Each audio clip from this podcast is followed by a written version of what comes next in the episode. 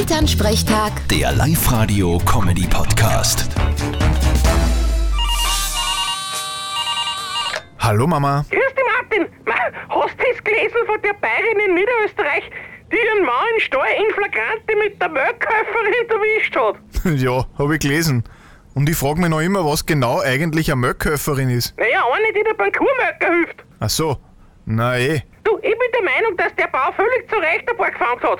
Der hat's wirklich verdient. Sieg ich nicht so. Ich bin voll gegen Gewalt. Darfst du im Papa auch hauen, wenn's denn so erwischerst. Nein, wir haben ja auch keine Mörkkäuferin. Ja, aber wir konnten noch eine einstellen.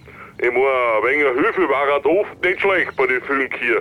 Du sei ruhig, komm überhaupt nicht in Frage. Aber jetzt rein hypothetisch.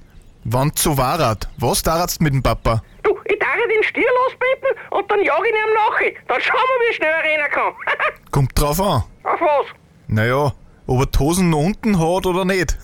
Vierte Mama. Bitte, Martin. Elternsprechtag. Der Live-Radio-Comedy-Podcast.